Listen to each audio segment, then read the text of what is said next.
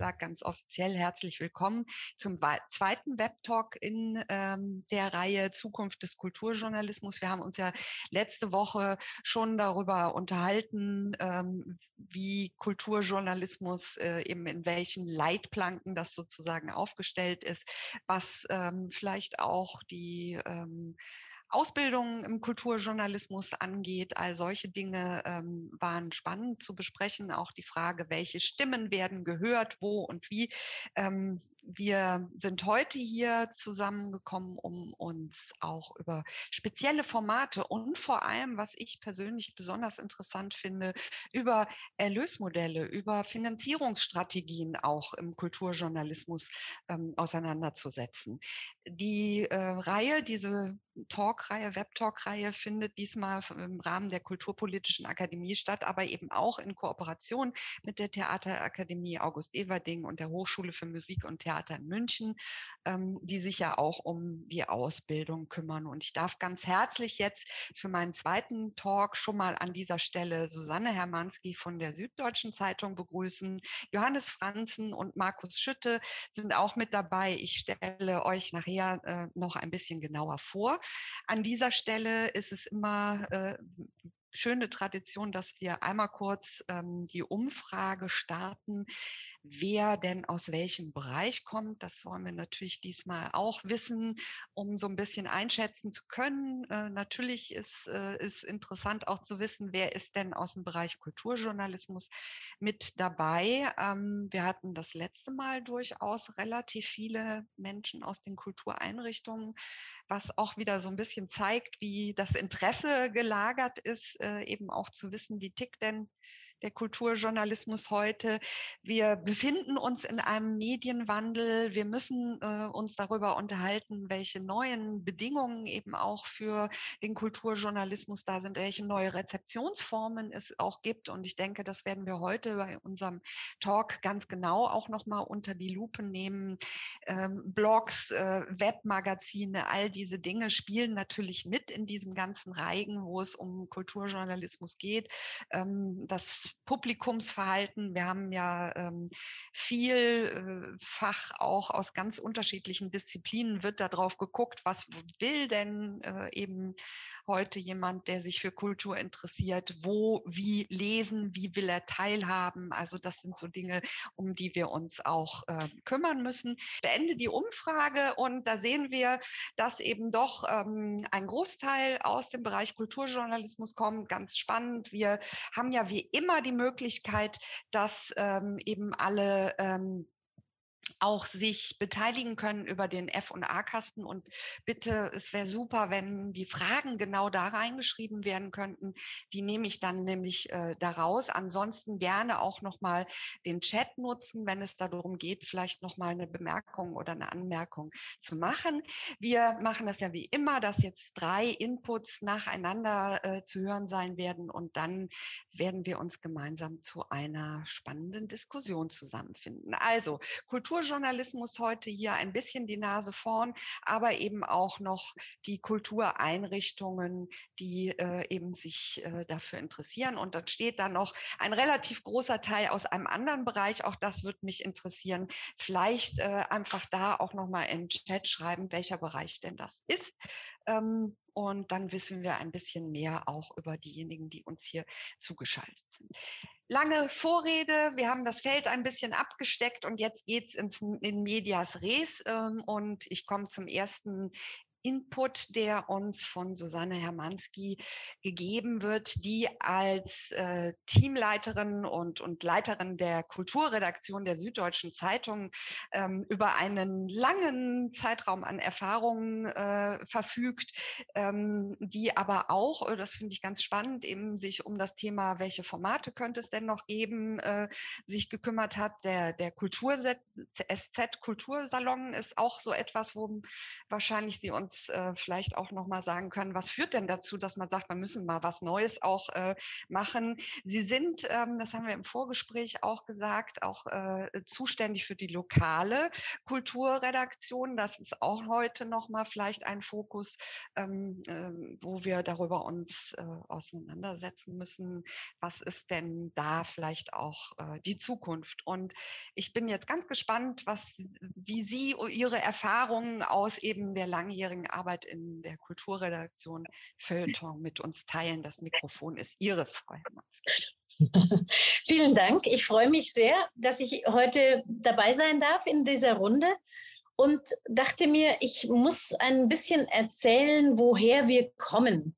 Ähm, das ist äh, nämlich schon eine ganz schöne lange Zeitspanne, in der ich für die SZ arbeite. Ich immer im Kulturbereich. Ich leite, wie gesagt, die lokale Kulturredaktion.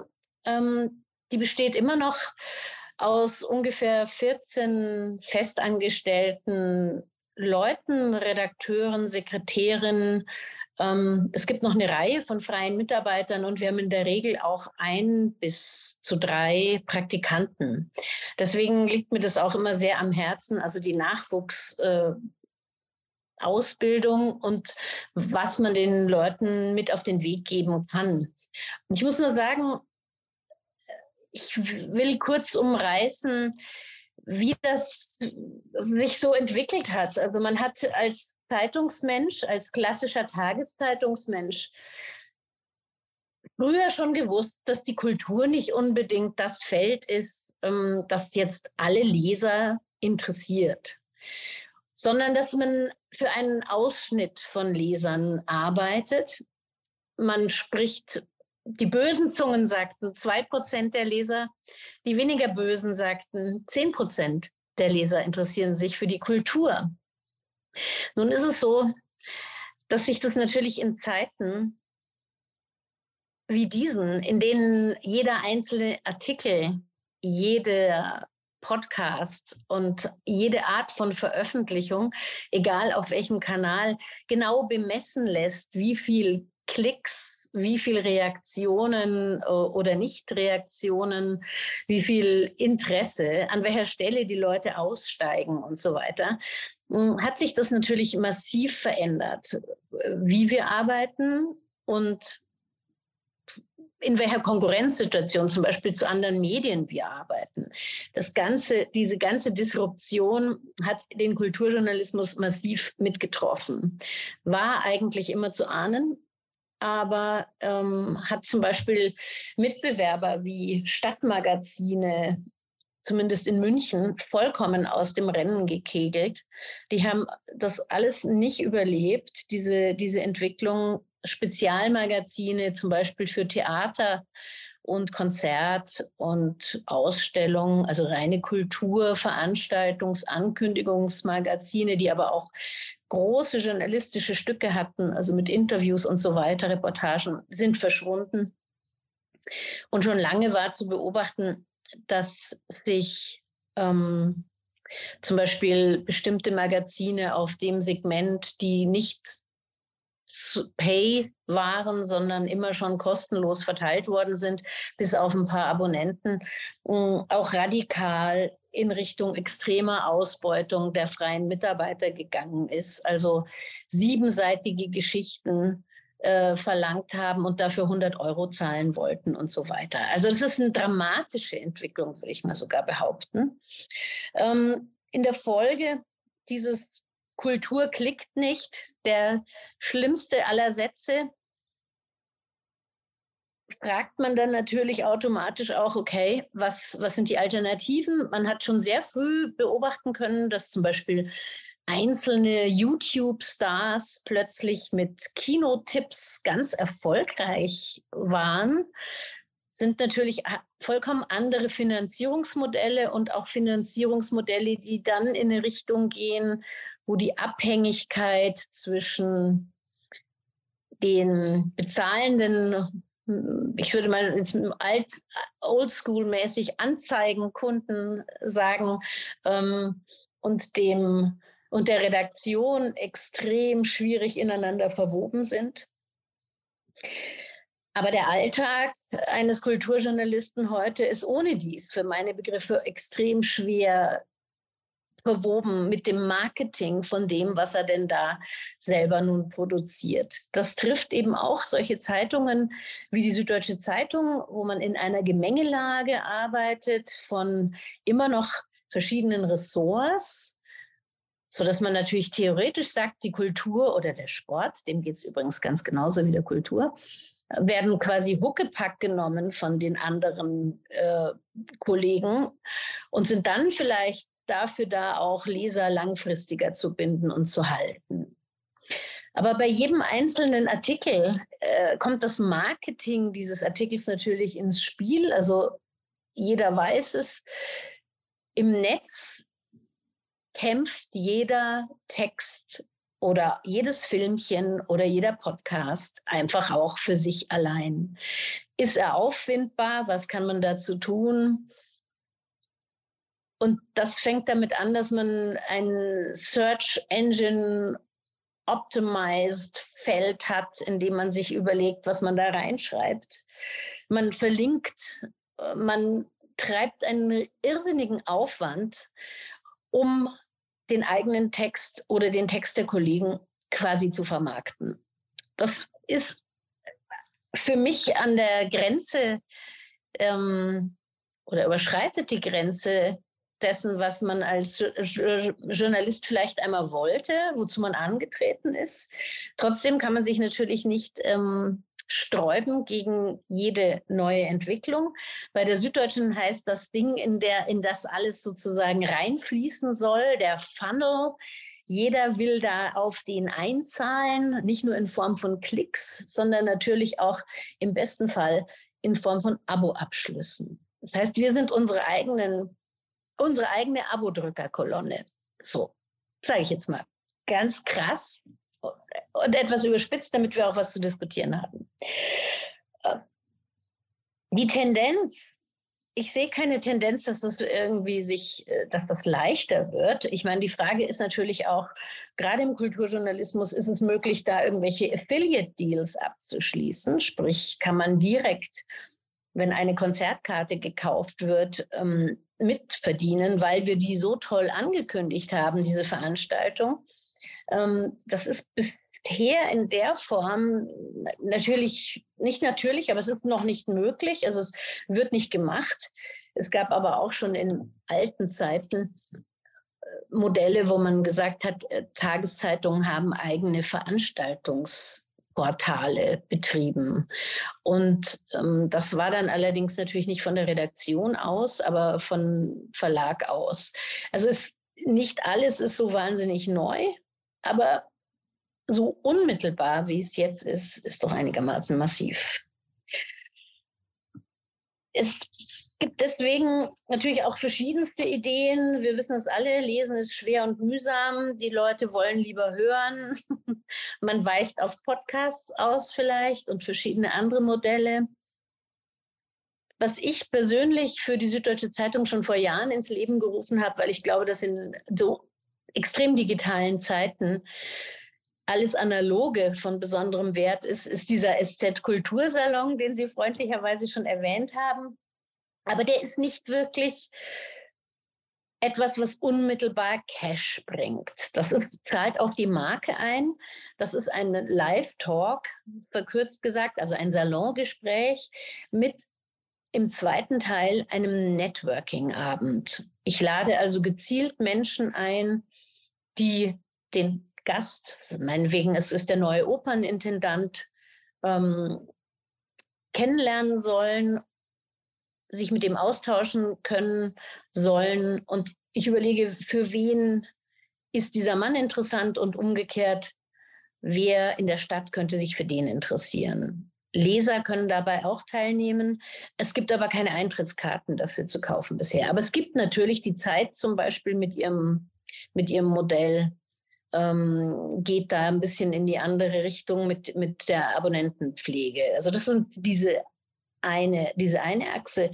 Die andere Achse, die uns in Zukunft natürlich massiv beschäftigen wird, ist, wenn ich Affiliate gesagt habe, ähm, ist das, was alles infolge von ChatGPT passieren äh, wird. Wir haben im Feuilleton oder in der Kultur vielleicht, ich sage jetzt mal, die Illusion, dass wir weniger schnell ersetzbar sind als ähm, jemand, der Polizeimeldungen umschreibt, weil wir denken, wir haben eine eigene Stimme oder wir haben ein anderes analytisches Vorgehen, das die KI noch nicht ganz so kann. Da bin ich mir nicht so sicher. Also ich bin mir sicher, die KI kann mittlerweile schon Groschenromane ohne weiteres schreiben. Und wahrscheinlich kann sie auch sehr bald äh, sagen, wenn ich ihr sage, schreibe eine äh, einen Kommentar im Stil von Heribert Prantl und in der Geisteshaltung von Heribert Prantl, dann kann sie das wahrscheinlich auch sehr bald. Genau das Gleiche gilt natürlich für die Großkritiker, die man vielleicht noch mit einer anderen eigenen Handschrift irgendwie identifizieren können möchte. Jetzt will ich aufhören zu reden, sonst quatsche ich die ganzen Text, die ganze Zeit dahin, aber es ist natürlich sehr spannend, wie die Kulturpolitik da wiederum auch vielleicht mit ins Spiel kommen kann bei all diesen Sachen, bei Urheber, Urheberrechtsfragen und Stipendien und, und wofür die eigentlich noch ausgegeben werden und so weiter, ja. Super, vielen Dank, Frau Hermanski, gerade natürlich für den letzten Satz, den wir gerne mitnehmen. Es ist auch im äh, Chat schon so ein bisschen äh, was gekommen, was wir gerne in die Diskussion später reinnehmen wollen. Natürlich, äh, diese Drückerkolonnengeschichte ist äh, eine spannende Sache, da reden wir gleich nochmal drüber. Aber eben auch die Frage, ne, warum kann ich nicht für einen einzelnen äh, Artikel irgendwie zahlen? Warum will man mich zu einem Abo bringen? Reden wir gleich drüber. Vielen, vielen Dank auf jeden jeden Fall schon mal für diesen Einblick und für ähm, diese Anstöße, die wir mit in die Diskussion nehmen. Und ähm, dann geht es direkt weiter mit dem nächsten Input der von Johannes Franzen kommt. Dr. Johannes Franzen, der, ähm, du bist seit April ne, letzten Jahres, glaube ich, in Siegen ähm, an der Uni äh, in diesem interessanten ähm, Germanistik, äh, äh germanistischen Institut. Aber da gibt es ähm, viel zum Thema Populärwissenschaften und äh, da ist der Sonderforschungsbereich Transformation des Populären deiner. Ähm, vielleicht äh, können wir da auch nochmal drüber sprechen. Und du bist Redakteur eines Online-Feuilletons, was sich als solches eben auch bezeichnet, das äh, 54 Books. Machst äh, Seiten wie Pop Online und Newsletter, ähm, hast viel Erfahrung auch mit Steady. Und diese Dinge wirst du jetzt mit uns teilen. Du hast gesagt, ähm, dein äh, Impuls äh, wird den Titel tragen, Reichweite Reichweite versus Geld. Das finde ich spannend. Bitte schön, Johannes. Ja, vielen Dank. Äh, vielen Dank für die Einladung und dass ich hier sprechen kann. Ich kann jetzt im Wesentlichen direkt an das anschließen, was Susanne Hermanski gerade gesagt hat. Ich finde es ganz interessant, dass offenbar äh, alle verschiedenen Medienformate auf eine ähnliche Art und Weise unter der, unter der Knute der digitalen Aufmerksamkeitsökonomie stehen, weil ein paar Sachen werde ich jetzt nicht wiederholen, aber habe ich so ähnlich beobachtet. Ich würde einsteigen mit der Beobachtung und das eben auch aus der Erfahrung von 54 Books heraus, aber auch von den Newslettern, die es eben jetzt gibt, nicht nur meine eigener Kultur und Kontroverse, sondern eben auch andere, wie zum Beispiel der von Berit Glanz, Föhnerie über Memes, dass es gerade dank der Digitalisierung in den letzten Jahrzehnten noch nie so einfach war, ähm, kulturjournalistische Formate neu zu gründen und in die Welt zu setzen. Es ist allerdings auch, glaube ich, noch nie so schwer gewesen, diese Dinge aufzubauen und zu, zu vermitteln. Und das ist genau die Ambivalenz, die ich so interessant finde. Das ist einfach, das ist ja naheliegend, weil der Produktionsaufwand eine, einer digitalen Publikation inzwischen extrem niedrig ist. Also um eine Zeitung wie die SZ zu machen, braucht man eine Redaktion und äh, eine, eine ganze Struktur und Druckereien und so weiter und so fort. Heute kann man, um eine Internetseite anzulegen oder eine Newsletter zu starten, braucht es eigentlich nur ein paar Mausklicks. Ähm, gleichzeitig ähm, hat man über die sozialen Medien im Wesentlichen einen Zugang zu einer Öffentlichkeit, der ähm, relativ unvermittelt ist. Also man kann quasi auf diese Öffentlichkeit zugreifen, auf die früher die etablierten Medien eigentlich ein Monopol hatten, zum Beispiel über Twitter oder Instagram oder Facebook, das weiß man ja auch. Ähm, und ein Online-Magazin wie 54 Books wäre quasi ohne diese Voraussetzung eigentlich nicht möglich. Das wäre quasi die gute Nachricht. So, diese Demokratisierung, das würde ich sagen, ist auch wirklich uneingeschränkt positiv einzuschätzen, führt zu neuer Energie und neuen Stimmen und einer neuen Form auch von kultureller Kommunikation. Also gerade Kommunikation scheint mir auch ein wichtiger Aspekt zu sein, der das Neue dieser digitalen Form des Journalismus auszeichnet. Das sind die guten Nachrichten. Jetzt wollte ich aber gleich direkt zu den schlechten übergehen, denn es gibt auch große Schwierigkeiten beim Aufbauen und beim Betreiben von Online-Formaten äh, wie 54 Books und die betreffen im Wesentlichen die zwei wichtigsten Ressourcen des Journalismus, nämlich Geld und Aufmerksamkeit. Die Schwierigkeiten betreffen das Geld, weil keins gibt oder nur wenig. Und es betrifft die Aufmerksamkeit, weil um die muss man, das hatte Susanne Hermanski ja gerade schon angedeutet, ziemlich sauer kämpfen teilweise. Und ich würde kurz über Geld sprechen. Hm. Also 54 Books ist in der Lage, den Autorinnen für ihre Texte Geld zu bezahlen. Das sind 216 Euro pro Text gerade. Ähm, das ist nicht viel, aber muss man leider auch sagen, nicht besonders wenig. Gerade gab es großen Stress und Ärger, weil jemand im Internet offengelegt hat, dass man beim Tagesspiegel für einen Feuilletonaufmacher inzwischen wohl 90 Euro kriegt. Man kennt jetzt andere Medien, ich möchte nicht mit dem Finger drauf zeigen, wo es ähnlich wenig ist. Aber genau, 216 Euro sind das bei uns. Die wird, das wird mehr oder weniger fast vollständig durch äh, freiwillige Steady-Abos bezahlt. Ähm, und dann haben wir auch noch ein bisschen Werbung. Das ist aber momentan noch nicht so ausufernd. Das heißt quasi, wir können die Autorinnen bezahlen, das war uns auch wichtig. Allerdings, was wir nicht können, ist die Redaktion zu bezahlen. Das heißt, dieses Online-Format beruht wie wahrscheinlich 90 Prozent aller dieser Online-Formate aus frei, auf freiwilliger Selbstausbeutung beziehungsweise auf Jobs, die man dann halt äh, quasi hat und die einem sozusagen die Miete und äh, den Kühlschrank bezahlen, den Kühlschrank füllen. Ähm, das ist in meinem Fall die Uni, im Fall von Berit Glanz, die eben auch in der Redaktion ist, ist es quasi das, der, das freie Autorenleben. Bei Simon Sana ist es ähnlich und Tilman Winterling, der das gegründet hat, ist äh, Anwalt. Ist auch ganz interessant. Die Probleme mit dem Geld betreffen ja zunächst mal das ganze Mediensystem. Das muss man jetzt nicht ausführen, aber durch die Digitalisierung, die eben viel Gutes gebracht hat, ist dieses System doch auch sehr stark entfinanziert worden. Das kann man jetzt lange aufbereiten, aber der Werbeetat von vielen etablierten Medien oder auch nicht etablierten Medien ist durch äh, die Konkurrenz von Google und Facebook auf dem Bereich ziemlich aufgezehrt worden. Und das bemerkt man natürlich dann auch an den eben Honoraren und Gehältern und so weiter von Leuten, die jetzt neu einsteigen. Aber da gibt es auch ein paar Unterschiede. Das ist quasi das eine Problem. Das andere Problem mit dem Geld ist, dass es gerade in Bezug auf Online-Formate meinem Gefühl nach so eine Art, ich nenne das jetzt mal Anti-Paywall-Mentalität gibt, die ein bisschen davon ausgeht, dass ein digitaler Text eigentlich kostenlos sein musste, beziehungsweise vielleicht weniger wert ist als ein Text, den man tatsächlich in einer materiellen Form in der Hand halten kann.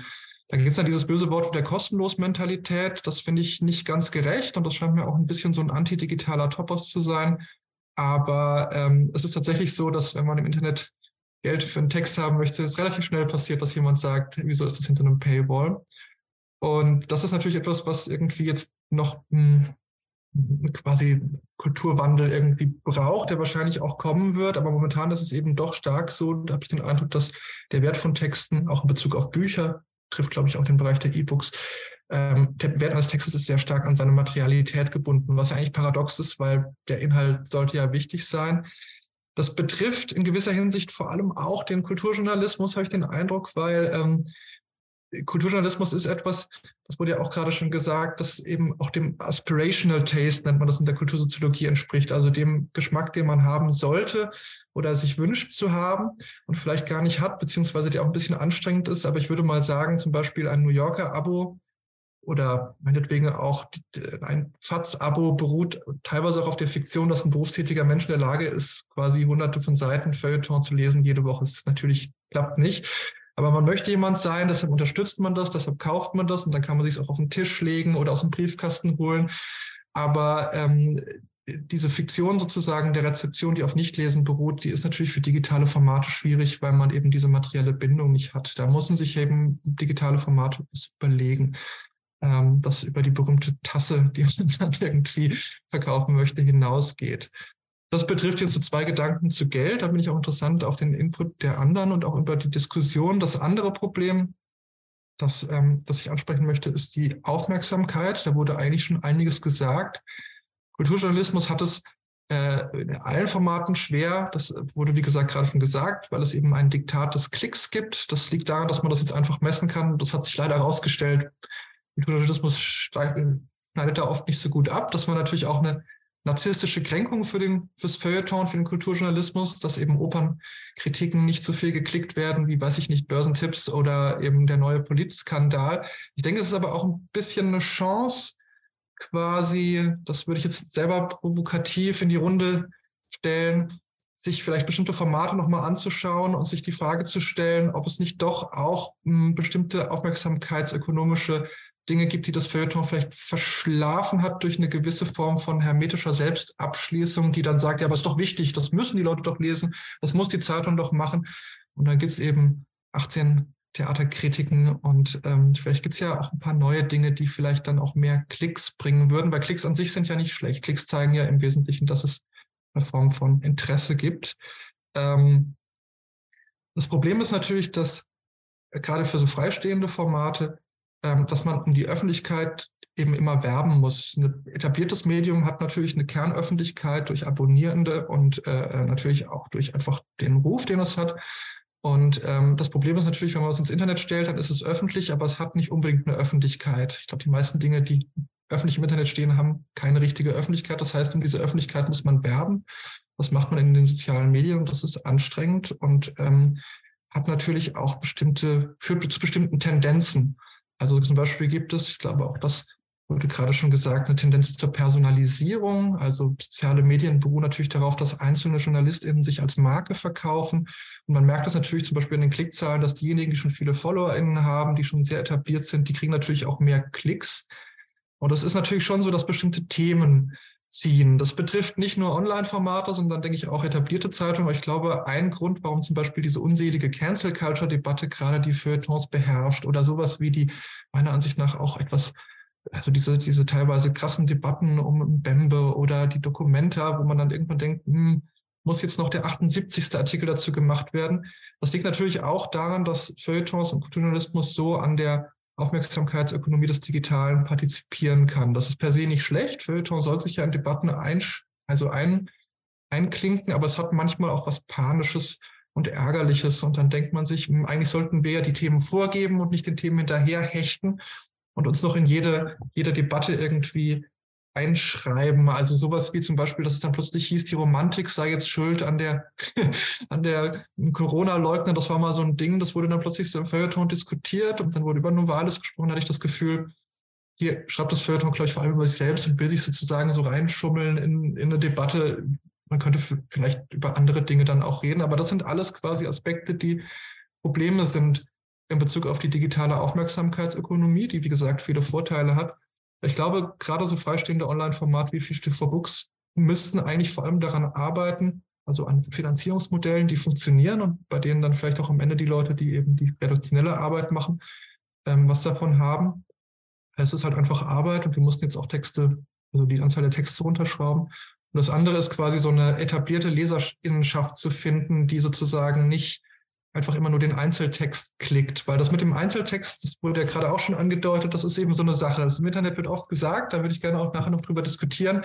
Warum muss ich wieder ein Abo abschließen? Es gibt so eine Abo-Müdigkeit, fast Abo-Angst.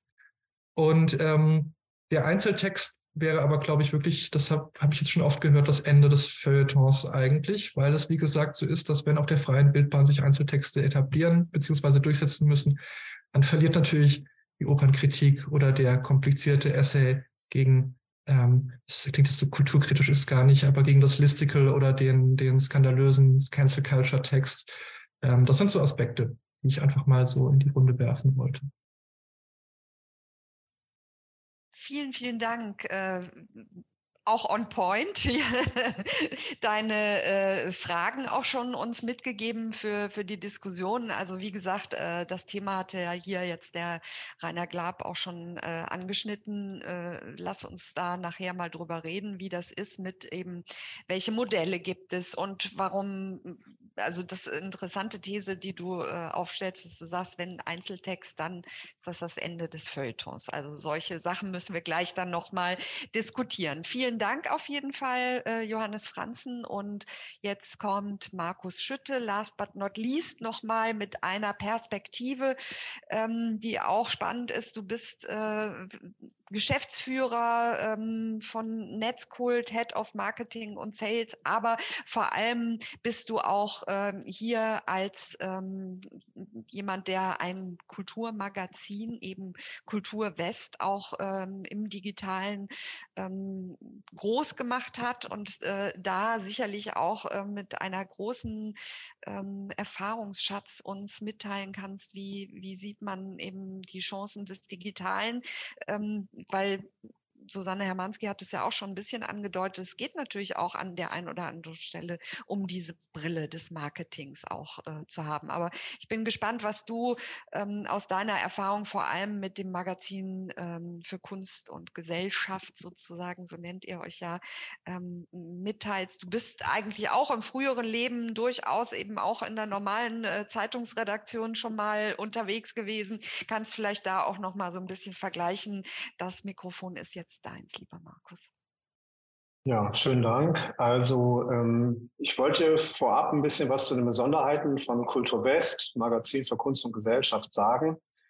Ähm, ohne die Süddeutsche Zeitung äh, würde es das Magazin gar nicht geben, weil ähm, es gab ja mal die Süddeutsche NRW-Beilage und die Feuilletonisten der Süddeutschen NRW-Beilage haben nach Ende, also nach dem, äh, da ist ein bedauernswerten Ende der NRW-Beilage aus verschiedenen Gründen gesagt, das müssen wir unbedingt weitermachen, weil der Zuspruch war sehr groß.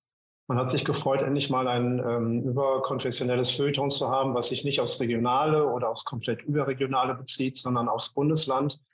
Das war ein ziemlicher Erfolg eigentlich, was den Kulturteil angeht. Und ähm, dann haben die sich gedacht, okay, ähm, wir machen ein Monatsmagazin. Gleicher Themenbereich, Nordrhein-Westfalen, üppige Kulturlandschaft ständig ähm, aktuelles ähm, und 20 Prozent von RKW und äh, eine Vielzahl von Bewohnern und Kulturinteressierten, das schien recht erfolgsträchtig und haben das Feuilleton, äh, für NRW West gegründet mit äh, zwölf Printausgaben im Jahr, als rein Printtitel gedacht und geplant. Ähm, mittlerweile heißen wir äh, Kultur West, Magazin für Kunst und Gesellschaft. Also wir haben das K ein bisschen aufgelöst, um den Interpretationsspielraum ein bisschen einzuengen.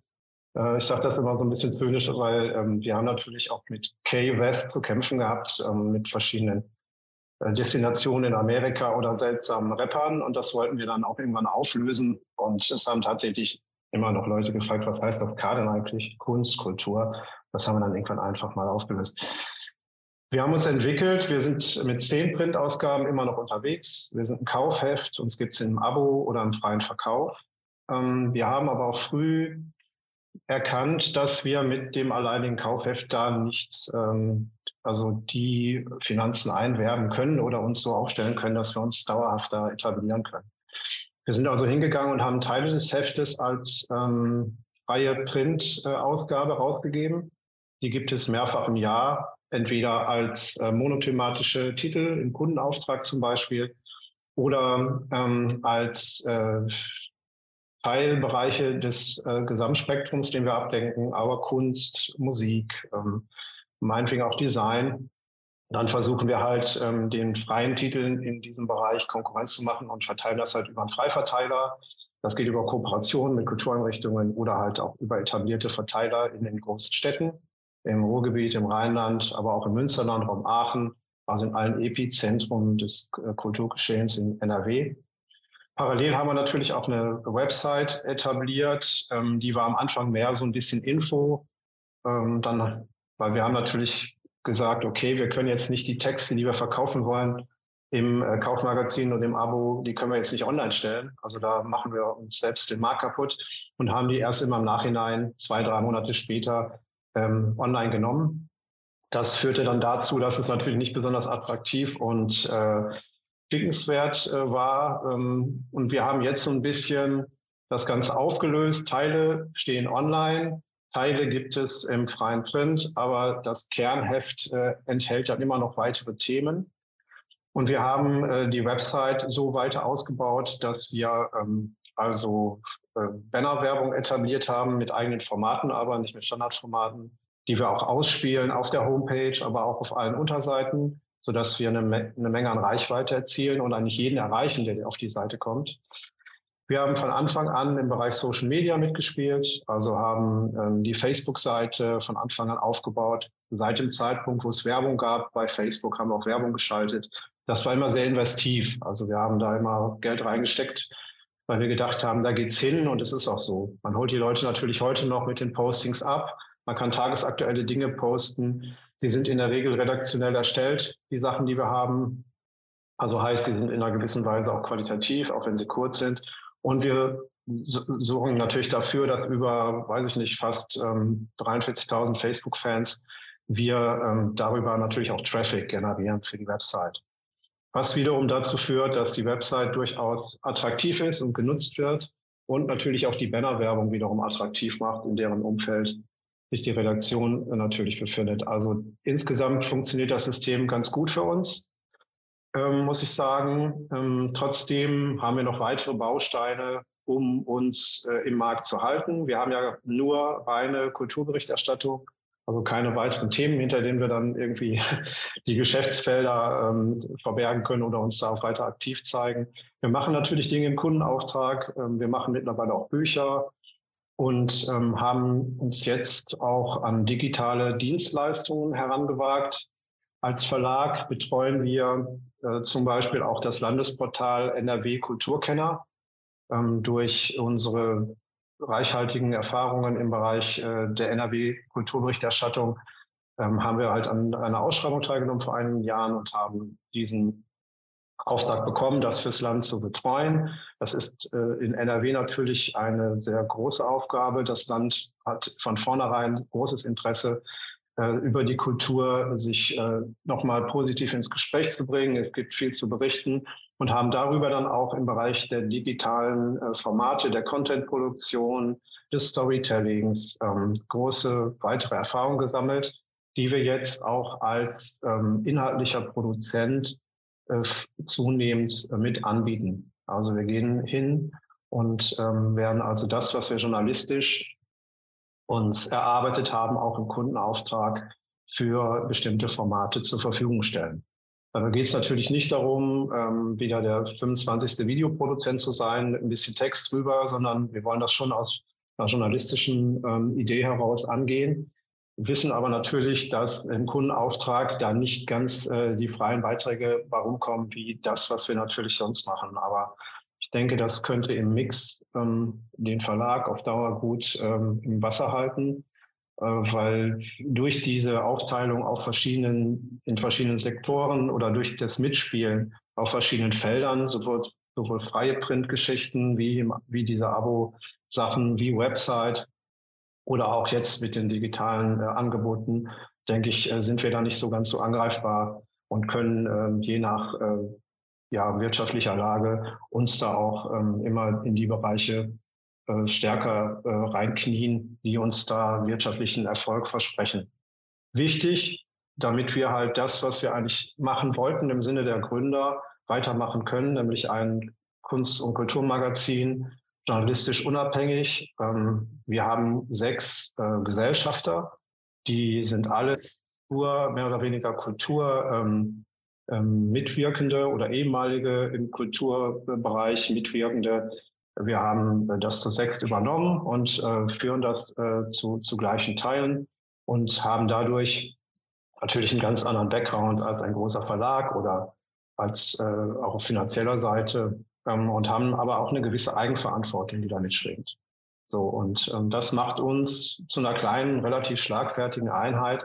Wir arbeiten sehr stark am Markt. Also ich zum Beispiel und verschiedene weitere Kollegen und Kolleginnen sind mit der gesamten Kultur äh, monatlich im Gespräch in Nordrhein-Westfalen und sind so ein bisschen am Puls der Zeit, was uns äh, so einen kleinen, kleinen Vorsprung, Vorsprung verschafft, glaube ich, gegenüber vielen, äh, die das jetzt so ein bisschen secondhand äh, mitbekommen oder vielleicht nicht ganz so intensiv im Gespräch sind mit, äh, den, mit den etablierten Kultureinrichtungen und mit dem ständigen Programm, was ja selbst allein auf NRW bezogen so viel bietet und äh, wie viele Länder, europäische Länder äh, direkt nebenan nicht im gesamten Staatsgebiet haben.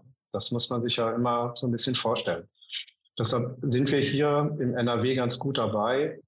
Mm, und wir liegen mit äh, dem Magazin, was ja ein Bundesland abdeckt, immer zwischen Stadtmagazin, zwischen einem bundesweiten Magazin das hat entscheidende Vorteile, wenn man eigentlich mit niemandem in Konkurrenz geht, also keine Konkurrenz im klassischen Sinne ist. Natürlich um die Budgets oder um die Kulturbudgets, die nur einmal ausgegeben werden, ist man dann schon wieder Konkurrenz. Aber ähm, man ist irgendwie ganz gut gelitten und ist, wie gesagt, nicht unbedingt angetreten, um irgendeinen anderen Mitbewerber da ähm, irgendwie zu bedrängen oder vielleicht ihm auch Konkurrenz zu machen, auch inhaltlicher Art. Nachteil, die Werbung, die wir haben oder die, die werben bei uns, sind wirklich aus dem Themenbereich, also nur Kultur, Kunst- und Kultureinrichtungen aus NRW hauptsächlich.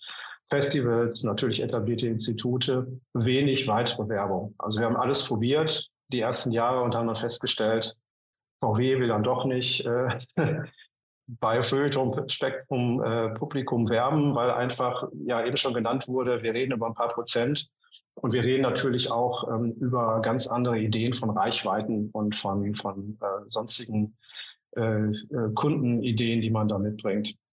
Grundsätzlich ähm, haben wir das gelernt und haben uns damit abgefunden. Ist ja auch ganz schön, wenn man im Thema ist, hat natürlich dann weitere, ähm, weitere Aspekte wie äh, den Wunsch, wer, wenn man sich bei uns werblich engagiert, auch irgendwie redaktionell vorzukommen da muss man mit umgehen werden und das haben wir, glaube ich, ganz gut hinbekommen, weil wir berichten zu einem großen Teil halt über Kultur, die nicht bei uns wirbt. Das muss man an der Stelle nochmal gut betonen, aber man ist natürlich automatisch in einem Dauergespräch, ähm, wie man jetzt ähm, mit dem Engagement fürs Magazin, indem man das also in dem, äh, der also akzeptiert und entsprechend als Werbeumfeld wahrnimmt, dass man sich da weiter unabhängig hält. Also wir, wir können nur sagen, dass ähm, aus unserer Erfahrung halt diese äh, also sehr breit aufgestellte Gesamtgeschichte, die wir uns da erarbeitet haben, der Schlüssel dazu ist, dass es uns noch gibt. Weil klar war, seit unserer Gründung 2003, wir sind im 20. Jahr, waren wir jedes Jahr quasi äh, totgesagt, ne? weil von damals war klar, Print hat das, hat das eine Zukunft in diesen Zeiten sondern noch Kultur. Das kann eigentlich ja nicht gut gehen. Na, ist es aber, wir haben uns einmal am Markt etabliert ähm, und am Markt äh, orientiert und gucken natürlich sehr genau hin, was so passiert. Ja, das ist so mein Fazit, äh, das ich so beitragen kann. Ja, Vielen, vielen Dank, Markus, weil ähm, das auch nochmal so aufzudröseln, ja, wie ihr vorgeht, wie, wie, äh, also wir haben ja sicherlich aus verschiedenen Perspektiven drauf zu gucken. Wir haben jetzt schon ein paar Mal gehört, ne, wer wann wie stirbt. Das ist ja äh, einfach das, was alle umtreibt. Ja, was auch, ähm, ich äh, habe nochmal geguckt, ähm, hier im Chat gibt es einige Hinweise, auch zum Beispiel auf Publikum. Ja, wir müssen natürlich ähm, äh, das genau im, in den Blick nehmen. Was machen äh, die Leute? Was interessiert sie? Und äh, interessant, Frau Hermanski, Sie hatten gesagt, dem Sport geht es ja genauso. Ne?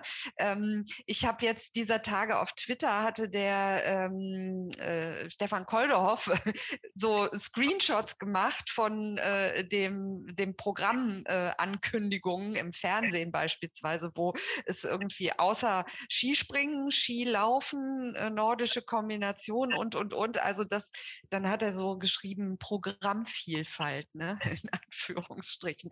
Aber ähm, vielleicht nochmal so die, die Frage eben ähm, auch den Blick Blick darauf, ähm, wie, wie sehr, also wir haben letztes Mal über die Ethik auch des Kulturjournalistendasein gesprochen. Ja, was, was sind da ähm, vielleicht No-Gos ähm, oder es muss eben diese, diese Instanz auch da sein, die sagt, darauf können wir uns verlassen, die kann äh, alles beurteilen.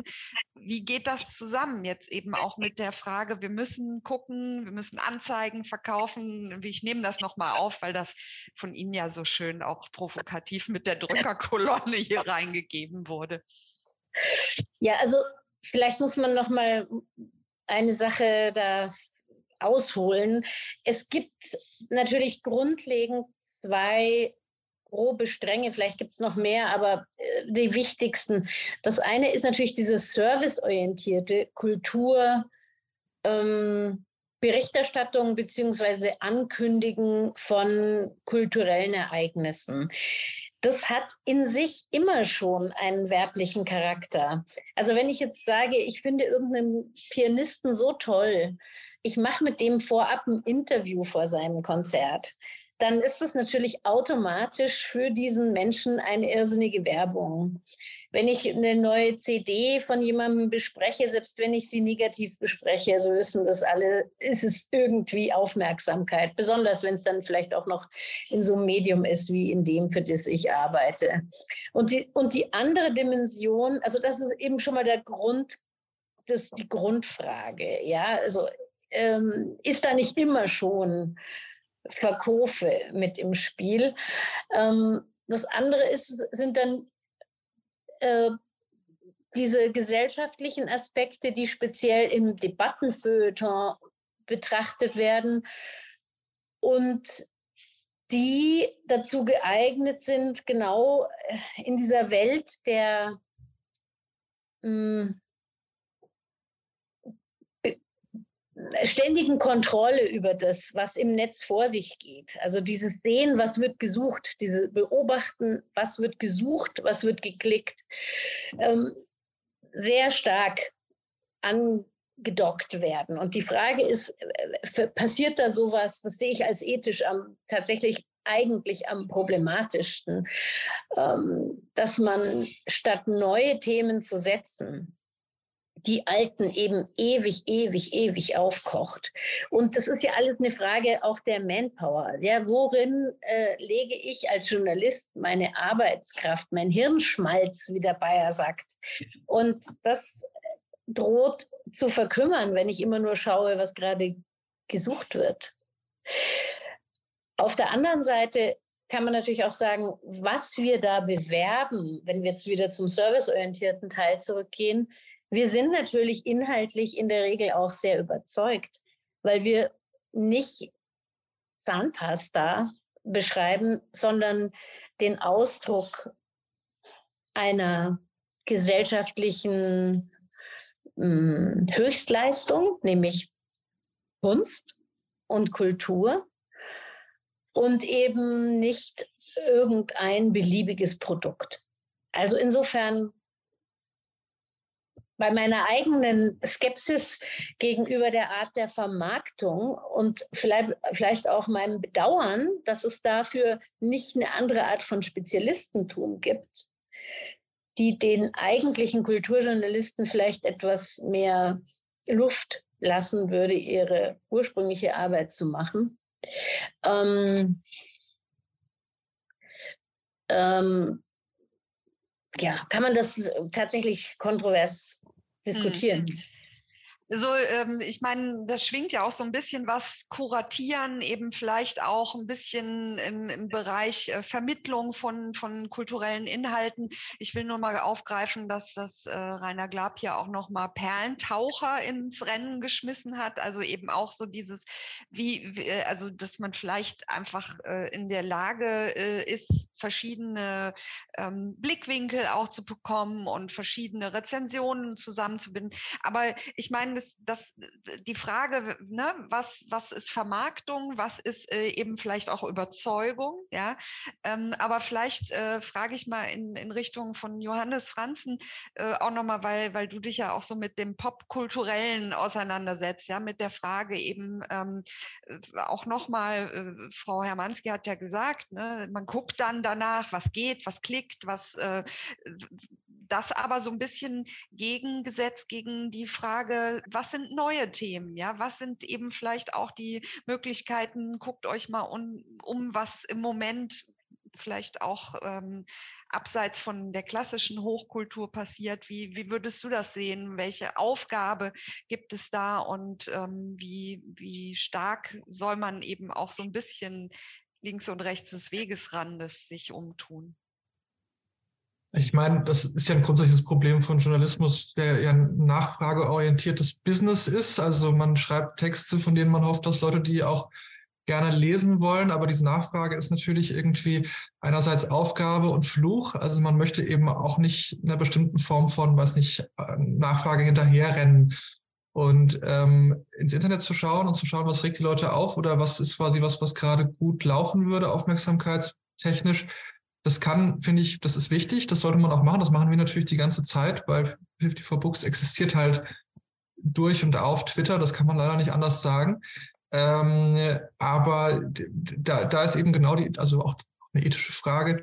Hm, äh, ist da eine Debatte, von der man weiß, die läuft gut, die ist aber eigentlich intellektuell nicht wirklich ertragreich, macht uns eigentlich fast von Debatte zu Debatte dümmer, dann äh, wäre quasi da sozusagen das Ethische irgendwann zu sagen, wir lassen es jetzt liegen, obwohl es quasi Klicks erzeugen würde, weil es eine Relevanz hat, die eigentlich ausgeleiert ist. Also mein, mein Lieblingsbeispiel ist quasi diese Cancel Culture Debatte, wo man den Eindruck hatte, die ist immer weiter runtergereicht worden, äh, auch in der, der Würde der, der kulturellen Artefakte. Also es hat so angefangen mit diesem Avenidas-Streit, da werden sich einige noch dran erinnern, ja. als quasi die Studentin der Anno, genau, haben sich da über dieses Gedicht aufgeregt. Und da ist, das war schon, man schon den Eindruck, es war vielleicht ein bisschen übertrieben, da ist das gesamte Feuilleton wie ein Mann aufgestanden und hat diese arme Studentin äh, angeschrien, sie würden hier Kunst vernichten, aber das hatte immerhin noch, da ging es um Gombringer, da ging es um Lyrik, da ging es um eine Hochschule und dann ist es irgendwie von Lisa Eckhardt und, und, und äh, Till Lindemann und so weiter und so fort. Äh, und ich glaube, dann irgendwann landet man dann halt dabei, dass man diesen Schlager Laila auf genau die gleiche Art und Weise, mit, dem gleichen, dem gleichen Furor und so weiter im Feuilleton bespricht. Und da muss man sich dann die Frage stellen, ist die Debatte nicht vielleicht wie so ein, wie so ein alter Schwamm jetzt langsam mal ausge, ausgewrungen? Ähm, Gleichzeitig ist es natürlich total die Energiequelle zu schauen, was die Leute da umtreibt. Und ich denke quasi, gerade als Kulturjournalistin muss man halt immer auf der Suche danach sein, was gerade die Kultur umtreibt, was die Energie in der Kultur erzeugt. Und das ist eben, das kann dann zum Beispiel eine neue Serie sein. Klar, Serien werden schon länger im Feuilleton auch besprochen, aber das können auch Computerspiele sein oder Memes oder ähm, bestimmte Formen von digitaler Kultur. Und ähm, das ist sozusagen die Aufmerksamkeit, die ich da auch einfordern würde und die eben das Ganze dann auch frisch macht. Und dann kann man natürlich sagen, okay, vielleicht ist das das, wofür wir jetzt mehr Platz brauchen als für andere Dinge. Ähm, und das sollte natürlich auch für Debatten gelten, aber bei Debatten habe ich schon den Eindruck, dass vielleicht die Frage, die man sich stellen muss, können wir diese Debatte auf ein anderes Niveau heben? Können wir da was intellektuell rausholen, was vielleicht auch dem intellektuellen Hedonismus, den der Leute hier antreibt, Feuilleton zu lesen, entspricht? Oder rennen wir dem einfach nur hinterher und gießen weiteres Öl ins Feuer, um quasi diese Quelle der Aufmerksamkeit einfach nicht versiegen zu lassen? Ich finde es auch oft nicht einfach.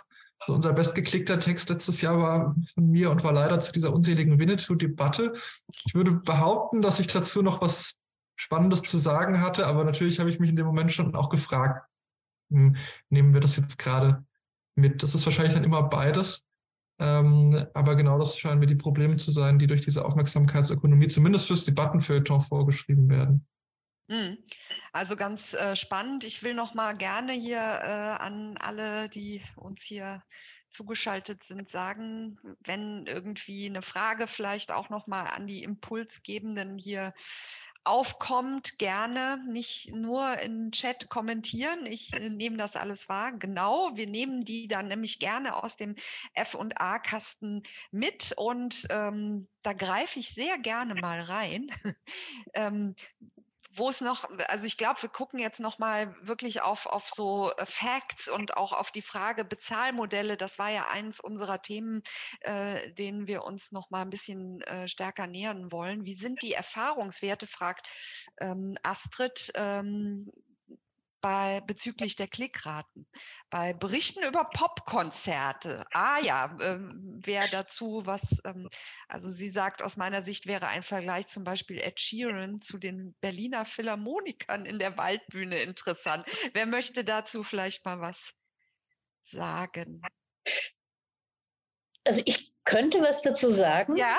Ähm, ich äh, bei Popkonzerten ist es bei diesen riesigen Massenveranstaltungen, wo du einfach irgendwie ein Stadion hast mit 80.000 Menschen oder so, die das gesehen haben, natürlich äh, tatsächlich wichtig, dass man sehr schnell die Kritik, die Besprechung hat und online gehen kann.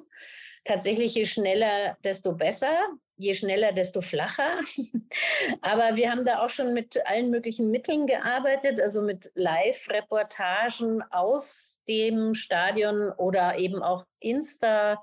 Äh, Beiträgen. Wir sind dann mit den Social Media Leuten zusammen, ziehen wir da unter Umständen los, sodass man im Grunde genommen das äh, spiegeln kann, was da abgeht und äh, aktuelle Fotos und sowas reinstellt und dann die SZ-typischere, ausge, etwas ausgeruhtere, also ich will nicht sagen ausgeruhte, aber aus, etwas äh, mehr überlegte, noch einmal drüber geschlafene Kritik am nächsten Tag dann eben zu bringen. Also wir fragmentieren sozusagen die Berichterstattung da, da schon entsprechend.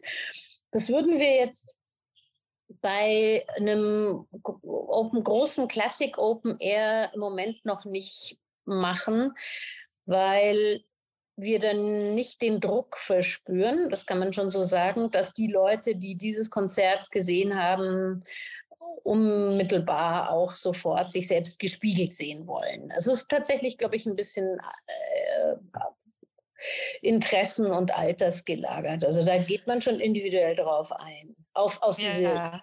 Thematiken, ja. Wobei gerade die Berliner Philharmoniker ja ein gutes Beispiel auch dafür sind, ne, wie man eben äh, gute Erlösmodelle, glaube ich, äh, machen kann. Ähm, das ist wirklich auch nochmal, Markus, auch nochmal in deine Richtung gesprochen, äh, so interessant. Du hattest ja gesagt, ne, wir müssen eben auch so einen Mix hinkriegen. Ne? Und jetzt, wenn wir, also die Frage impliziert ja eben eine Hochkultur, Berliner Philharmoniker, Ed Sheeran, ganz viele finden Ed Sheeran toll. Ähm, da ist es leicht leichter, aber man muss natürlich auch gucken, dass die klassische Musik und äh, da will man eben auch ähm, diesen Vermittlungsaspekt vielleicht äh, hinbekommen. Wie, wie würdest du bewerten, so wie ist ein guter Mix? Woran macht ihr das fest?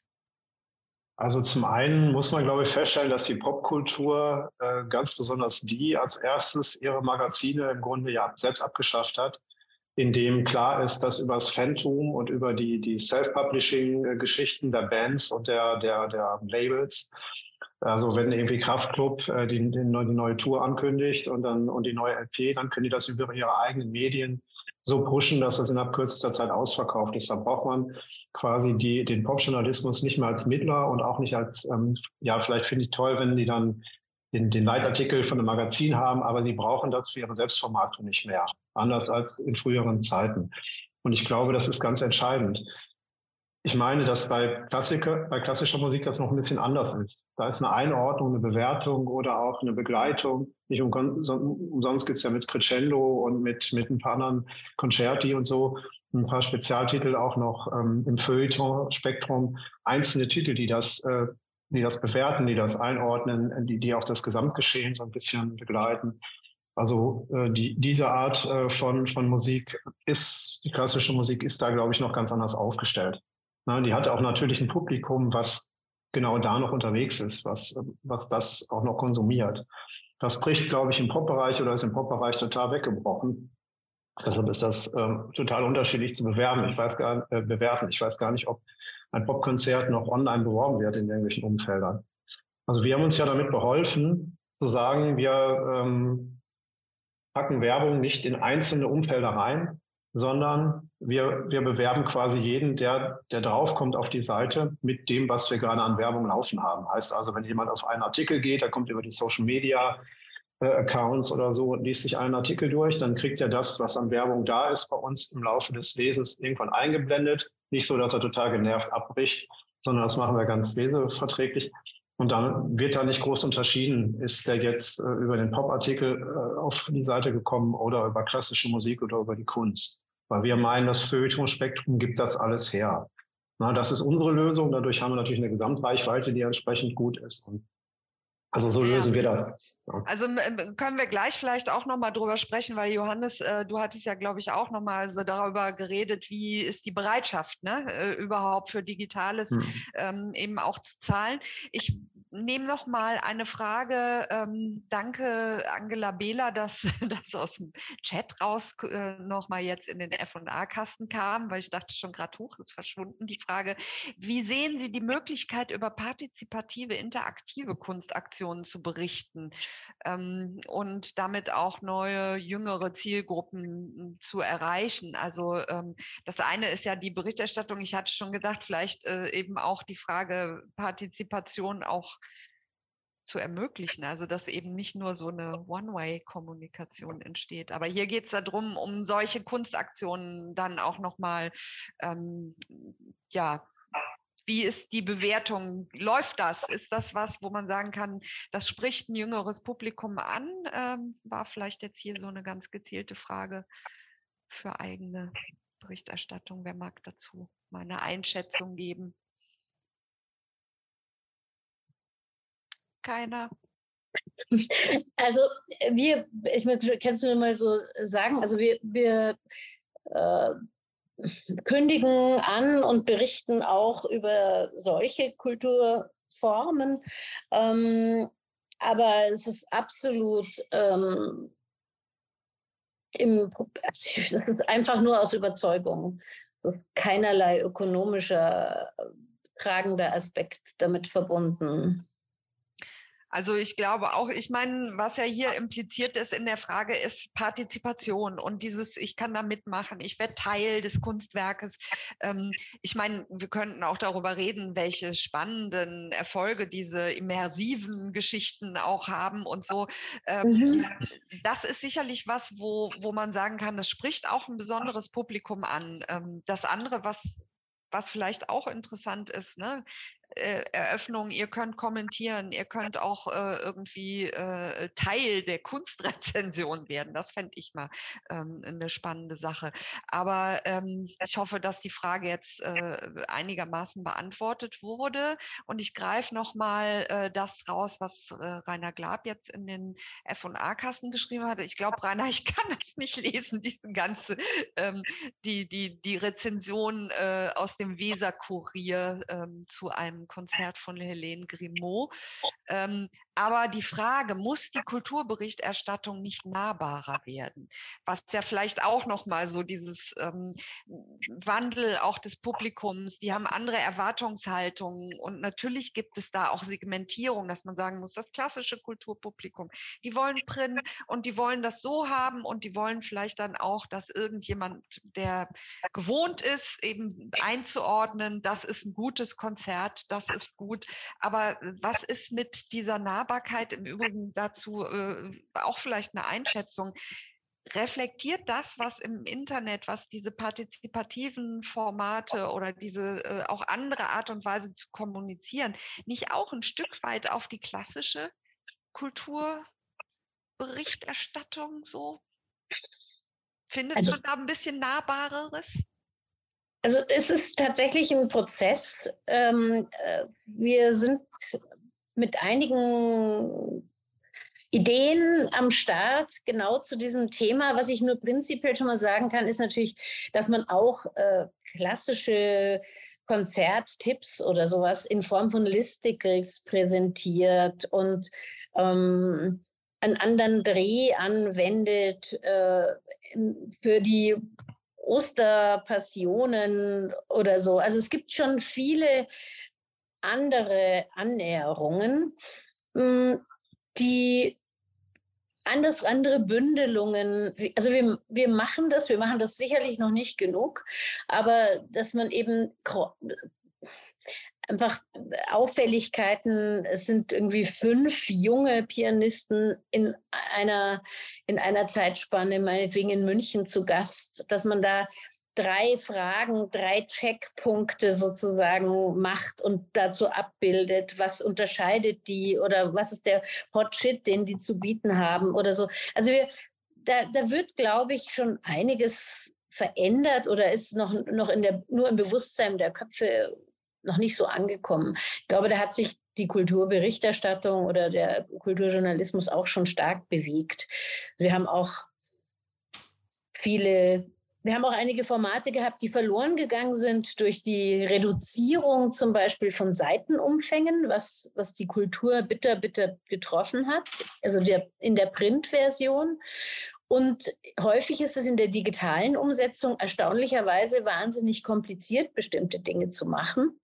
Also ich will nur sagen, wir hatten zum Beispiel so etwas, was wir Pars pro Toto genannt haben. Ich weiß, Latein schließt schon wieder ein paar Menschen aus, aber die Idee ist trotzdem, dass wir zum Beispiel anhand eines einzelnen Bildes eine ganze Ausstellung erklärt haben. Also von der Signatur des Künstlers mit der Biografie, super kurze Texte, äh, schlagpunktartig ähm, und pfiffig spielerisch das zu machen. Das haben wir, wie gesagt, im Print sehr lange machen können und äh, im Digitalen haben die Kollegen dann halt gestöhnt, weil es irgendwie von der Aufbereitung und so weiter tatsächlich äh, mehr Arbeit gemacht hätte. Ähm, und denke, dass sich da schon einiges bewegt. Ich meine, zu, zum Thema Partizipation, hm, also wir machen, wir haben zusätzlich noch eine Seite, die äh, sich speziell junge Autoren arbeiten über junge Kulturschaffende, nicht nur Kulturschaffende, aber sehr viele, weil da natürlich ein sehr großes Interesse besteht. Das ist ein bisschen, ich sehe das sehr ambivalent, weil es so ein bisschen Ghetto-Gefahr bedeutet. Aber da sind die Übergänge dann zum Teil auch tatsächlich ein bisschen fließend. Ja, also junge Bandmitglieder schreiben über ihre Band die sie jetzt für gerade besonders nicht ihre eigene Band, sondern andere Bands, die sie gerade besonders spannend finden und so. Also da gibt mhm. es Teilhabemöglichkeiten. Es wird, es wird auch ja. genutzt, ist trotzdem immer so ein bisschen sektenhaft, sag ich mal. Ja, aber dazu passt jetzt äh, die Frage äh, von Tanja Lütje, die gebe ich vielleicht direkt mal auch äh, in Richtung Johannes. Ähm, gibt es aus Ihrer Sicht wirklich gute beziehungsweise etablierte Community-Journalismus-Projekte bezogen auf Content und monetäre Strukturen, Johannes? Also ich weiß jetzt nicht genau, was mit Community äh, Projekte gemeint ist, also ob das sowas wie Citizens Journalism ist, also quasi die Einbindung der der, der Leserinnen in den, in den redaktionellen Vorgang. Aber ich kann es schwer einschätzen, ob 54 Books dazugehört oder nicht. Aber bei uns ist es schon wichtig, dass wir quasi ähm, die Kommunikation über die Texte und über die Themen schon immer auch mit einbeziehen in die journalistische Arbeit. Also das gehört quasi schon von Anfang an dazu und das erwarten wir eigentlich. Also wir würden da jetzt niemanden zwingen, aber das erwarten wir quasi von den Autoren, die wir meist so auf Twitter finden, eben auch das ist schon auch ein, ein Ort, wo quasi Leserinnen schnell zu AutorInnen werden. Also wo sozusagen auch Leute schreiben, die vielleicht vorher nicht geschrieben haben, die dann da irgendwie so einen Einstieg finden, ähm, äh, die sich vielleicht bisher nicht getraut haben. Und wir beteiligen eben auch durch ständiges Fragen. Also man kann ja auf Twitter, wenn man eine einigermaßen große Community hat, auch so Fragen stellen, auf die dann interessante Antworten kommen. Ähm, beteiligen wir die, die Leserinnen schon. Also quasi die Kommunikation ist quasi schon Bestandteil der Feuilleton, ich nenne das immer die Kommunist, äh, die, die, die, äh, die feuilletonistische Kommunikation, die ist eben, das gehört eben nicht nur das Schreiben und das Lesen, das, äh, sondern eben auch das Kommunizieren darüber. Und das wollen wir natürlich auch noch außer, ausbauen. Wir haben inzwischen auch so ein Discord, das ist quasi so eine Art Programm, das eigentlich aus der Gamer-Szene kommt. Mhm. Ähm, und da gibt es eben auch, das ist inzwischen eine relativ große Gruppe zusammengekommen, die vor allem inzwischen über so KI, was ja gerade wirklich sehr viel äh, diskutiert wird, spricht. Und aus diesem Kontext sind auch schon wieder mehrere Texte entstanden. Ähm, das ist auf jeden Fall sehr produktiv. Ich würde vielleicht gerne noch mal kurz auf die Frage nach der Nahbarkeit eingehen. Ich bin mir nicht ja. sicher, ob ich das verstanden habe, aber es gibt ja, das möchte ich jetzt gar nicht dieser, dieser, diese Frage hineinlesen, aber ich glaube, es gibt gerade in Bezug auf die Frage, wie erreichen wir das Internet und die jungen Leute und so weiter und so fort, jetzt sind die, die Vorstellung, dass eine generelle Verknappung und vielleicht auch Reduktion wichtig wäre, dass sozusagen Leute sich exkludiert fühlen durch, weiß ich nicht, bestimmten Jargon oder eine bestimmte Form von, weiß ich nicht, wissenschaftlichen Fremdwörtern Latein. Und das führt zum einen quasi dazu, dass quasi da versucht wird, dann auch vielleicht eine andere Art zu schreiben, aber auch dazu, dass zum Beispiel Formate immer kürzer werden. Also ich habe den Eindruck, quasi Texte und auch so Radioformate ähm, äh, werden kürzer. Und ich habe, ich würde darauf immer antworten, ich habe den Eindruck, also die Anzahl der Menschen, die sich dafür interessieren, ist eingeschränkt. Das ist auch okay so, niemand muss sich dafür interessieren. Aber das Problem ist in dem Fall, glaube ich, nicht Komplexitätsreduktion, sondern halt eher dass die, die Themen selbst. Menschen wollen halt gerne auch komplexe Texte über ihre eigene oder die Kultur, die sie gerade umtreibt, lesen. Und ich glaube, es geht gar nicht so sehr darum, dass man diese Texte dann kürzer oder einfacher macht, sondern dass man die weniger langweilig macht. Äh, weil äh, Menschen, die quasi bereit sind, einen dreiminütigen Beitrag über ein Buch oder über eine Serie sich anzuhören, die sind auch bereit, einen sechsminütigen Beitrag sich anzuhören und irgendwann ist auch Schluss mit der Reduktion. Und deshalb ist es uns zum Beispiel wichtig, dass wir auch lange Texte machen. Also wir haben auch ein, äh, äh, jetzt darf ich nicht falsch sagen, wir haben auch ein, ein, Minimum. Also man muss eigentlich schon 9000 Zeichen aufwärts schreiben und dann sollte man irgendwann auch wieder aufhören bei, weiß ich nicht, 25.000. Aber das ist sozusagen so, dass wir gerne ähm, schon auch gerne sehr komplexe Texte haben, die dann sich aber halt eben mit sowas beschäftigen wie dem, jetzt hatten wir gerade einen Text über den Fluffy Glow, den diese komischen KI KIs erzeugen in den Bildern. Das ist so eine ganz eigene Ästhetik, die oft irgendwie so ganz süß und, äh, und glitzernd ist. Und wie das eigentlich entsteht, das, das hat ein Autor von uns äh, untersucht. Oder wir hatten auch einen langen Text über die Memes, die durch diesen Mönch von Lützerath entstanden sind. Ich hoffe, das war jetzt kein reines Internetphänomen, aber das war dieser Mönch, der bei den Protesten zu Lützerath zum Polizist in den Schlamm geworfen hat, was jetzt zu so einer Art von ikonischen Moment wurde. Und diese Ikonizität, die wird natürlich hergestellt durch ständiges mhm. gemeinsames Erzählen. Dann erkennen sich Leute wieder, die quasi ein bestimmtes Meme verwendet haben. Ich glaube, das ist quasi was, was, was uns wichtig ist und wo dann auch die Interaktivität ins Spiel kommt. Also ähm, das auch nochmal so, ähm, das passt vielleicht jetzt ganz schön auch nochmal die Frage, die äh, Dorte Eilers, die ja äh, beim letzten Webtalk auch dabei gewesen ist, hier uns mitgibt, weil natürlich reden wir heute so über äh, Service-Charakter, Kulturjournalismus. Ne? Letztes Mal ähm, war natürlich auch das Thema Kunstkritik im, im Fokus. Ne? Ähm, und sie fragt jetzt in die Runde, ähm, wie die Einschätzung von euch, von Ihnen ist ähm, im Hinblick auf äh, die Funktionen des Rezen der Rezension. Ja, also was äh, eben auch so eine ähm, äh, kritischen Blick, ich hatte das eben schon gesagt, eben diese Ethik, die wir da ähm, auch äh, mit bedenken müssen, ähm, wie wie ist da eben auch natürlich jetzt gerade in diesem äh, Verhältnis, was müssen wir bedenken, Service, was ist, verkauft sich gut. Ähm, aber da äh, ist ja natürlich auch die Rezension ist ja ein ganz besonderes Format und da kommt eben diese Einschätzung und diese Einordnungsfunktion des Kulturjournalismus zum Tragen. Wer möchte da vielleicht noch mal was sagen? Hm, ich könnte gleich direkt noch mal, sorry, aber äh, das, das finde ich eine interessante Frage, weil die natürlich äh, ähm, auch den Bereich der, der Laienkritik betrifft, das glaube ich letztes Mal auch ging. Ähm, das, das, Problem von Kunstkritiken ist natürlich, dass, äh, dass, dass die Funktion davon sich neu beweisen muss, weil wenn Menschen wissen wollen, was soll ich lesen oder was soll ich gucken oder was soll ich hören, womit verbringe ich meine kostbare Freizeit, dann gibt es natürlich inzwischen eigentlich hm, Institutionen und Medien, die dafür fast besser geeignet sind, darüber Auskunft zu geben, gerade in Bezug auf Literaturkritik, klassischen Feuilleton. Ich muss ehrlich sagen, ich lese das teilweise auch nicht gern, weil das auf so eine hermetische Art um sich selbst kreist und am Ende will man eigentlich nur wissen, soll ich jetzt die 20 Stunden investieren oder nicht? Ähm, und Leute gucken da inzwischen auf Goodreads oder, oder Amazon. Ähm, und, äh, und das kann ich im Wesentlichen auch verstehen. Da müsste sich die Kunstkritik die Frage stellen, was ist sozusagen der, das Mehr, im, das, das man heute liefern kann? Was ist die Funktion quasi von Kunstkritik? Und da muss ich auch ehrlich sagen, ich möchte nicht, was letztes Mal schon gesagt wurde, nochmal wiederholen, aber da gibt es auch unter professionellen LiteraturkritikerInnen, zu denen ich ja auch gehöre, manchmal so eine gewisse komische Form von Verachtung, dass da gesagt wird, ja, das ist nur Geschnatter oder das ist ja nur irgendwie, dann geht es nur ums Gefühl. Aber um mich zu sein, ich möchte gerne auch mal mehr über das Gefühl aus einer Kunstkritik hören. Ich möchte einfach wissen, ist es ein langweiliges oder nicht langweiliges Buch. Und ich glaube tatsächlich, dass ein hm, Diskurs über diese Kunst, ich glaube, Menschen wollen gerne über Kunst reden und streiten und den ein Forum dafür zu geben, das könnte die neue Aufgabe der ähm, der, der Literatur oder der, der Kunstkritik sein, dass man quasi vorlegt mit einem diskursiven Artikel, der vielleicht auch eine Deutung vorlegt, der auch geschrieben ist für Leute, die es vielleicht schon gesehen oder gelesen haben. Also gar nicht dieses Empfehlen oder soll man das oder nicht, das scheint mir irgendwas zu sein, was tatsächlich vielleicht wirklich andere besser können. Aber das darüber reden, intelligent darüber reden, das können wir vielleicht schon besser als Laien, da, dafür sind wir ausgebildet worden. Und das sozusagen den Leuten zu geben, ein Artikel, wo man sich dann zum Beispiel darüber streiten kann, ist der Film Tar ein Meisterwerk oder ein totaler Flop? Wie ist der zu verstehen? Wie ist das Ende zu verstehen und so weiter? Das anzubieten, das ist, glaube ich, schon unsere Aufgabe. Und da ist natürlich wichtig, dass dann auch die Infrastruktur des Drüberredens mitgeliefert wird. Da muss man natürlich dann schon auch dahin gehen, wo Leute darüber diskutieren und das dann mitmachen.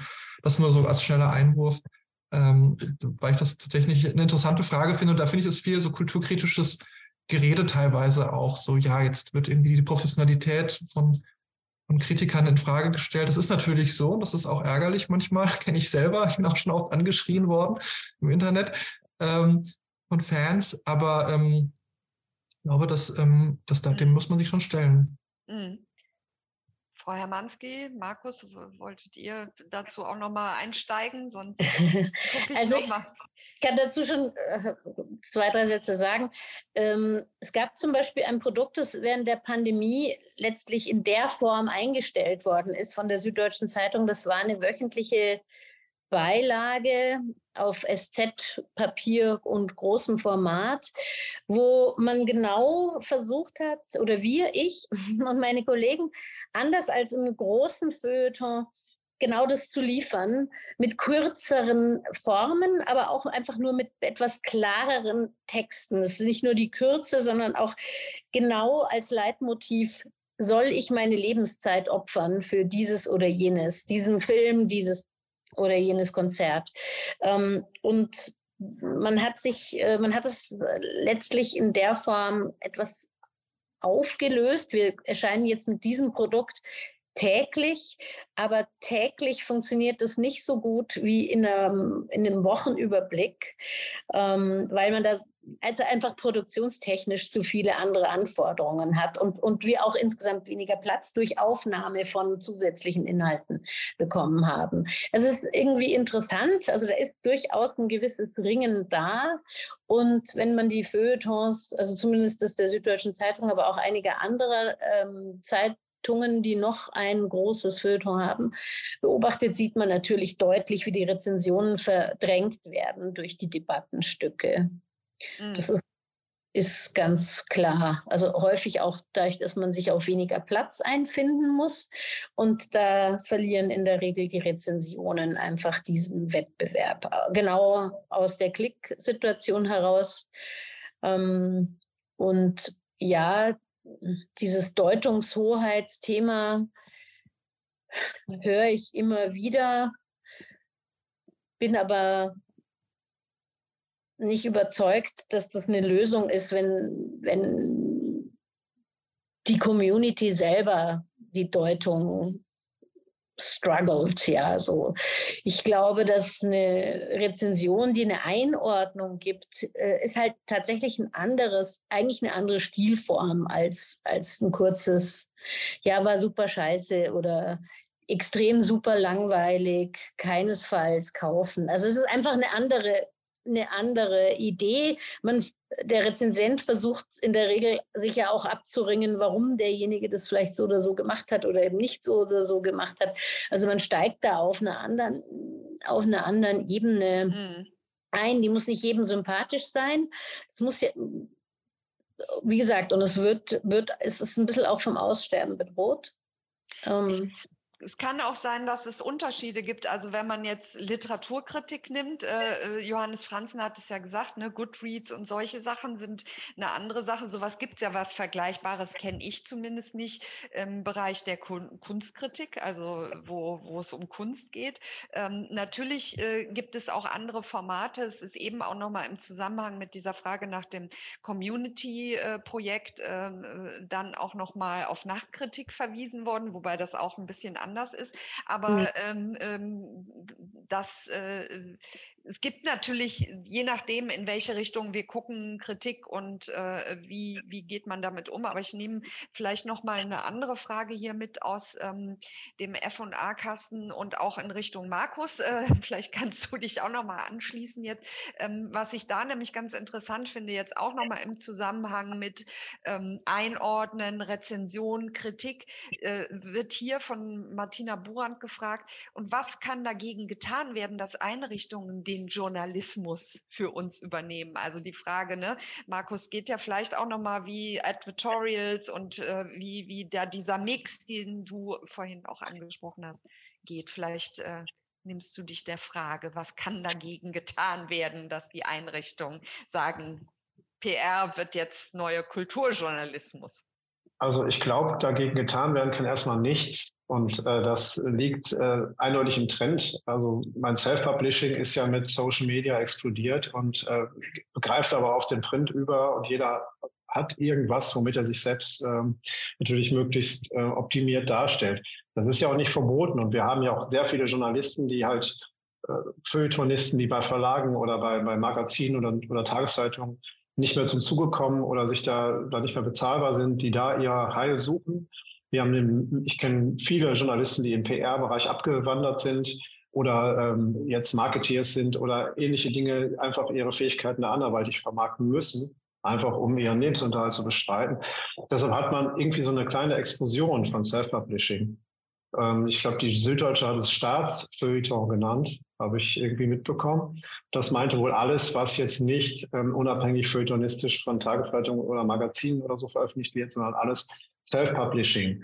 Das kann man so sehen. Und ähm, ich glaube auch, dass die Wahrnehmung in der Generation, die jetzt nachkommt, und den Generationen, die jetzt nachkommen, zwischen Einordnung, zwischen feuilletonistischer äh, äh Aufarbeitung, Self-Publishing nicht mehr so trennscharf ist. Und ich weiß auch nicht, ob da immer ähm, bei einer Einordnung der Wunsch ist, dass das wirklich fundiert eingeordnet zu bekommen und, und gesagt zu bekommen, ob das jetzt gut oder schlecht ist. Das ist, glaube ich, schwierig. Ähm, man hat sicherlich eine, eine, generationsbedingte Rezeption und man hat eine kunstspartenbedingte Rezeption. Wir haben gerade über über Literatur gesprochen. Da gibt es auch andere Bereiche, ich glaube auch im Klassikbereich oder so, wo einfach auch eine längere Einordnung äh, ab, absolut äh, äh, legitim ist und auch gelesen wird. Und es gibt Bereiche, aktuelle Musik, Musik selber unterwirft sich den Rezeptionsverhalten. Man hört oder man weiß, man kommt schneller zum Refrain und das Intro wird kürzer, weil die, weil die, die, die Hörenden gar keinen Bock mehr haben, darauf zu warten, dass der Refrain einsetzt. Und selbst die Musikproduktion wird umgestellt aus dem Grund. Also kann man sich denken, dass auch äh, eine, Rezension, eine Rezeption da ist, also wenn man was, was liest und einordnen möchte oder erfahren möchte, die auch da ein bisschen kürzer gehalten werden muss. Das kann man, glaube ich, tatsächlich nicht verallgemeinern. Das ist äh, sehr, sehr unterschiedlich, meiner. Meinung nach. Ähm, wir, Frau Hermanski wollte da auch noch mal was kurz einsagen. Ja, sehr gerne. Nur zum Self-Publishing oder zum konkreten Selbstveröffentlichen ja. von Büchern.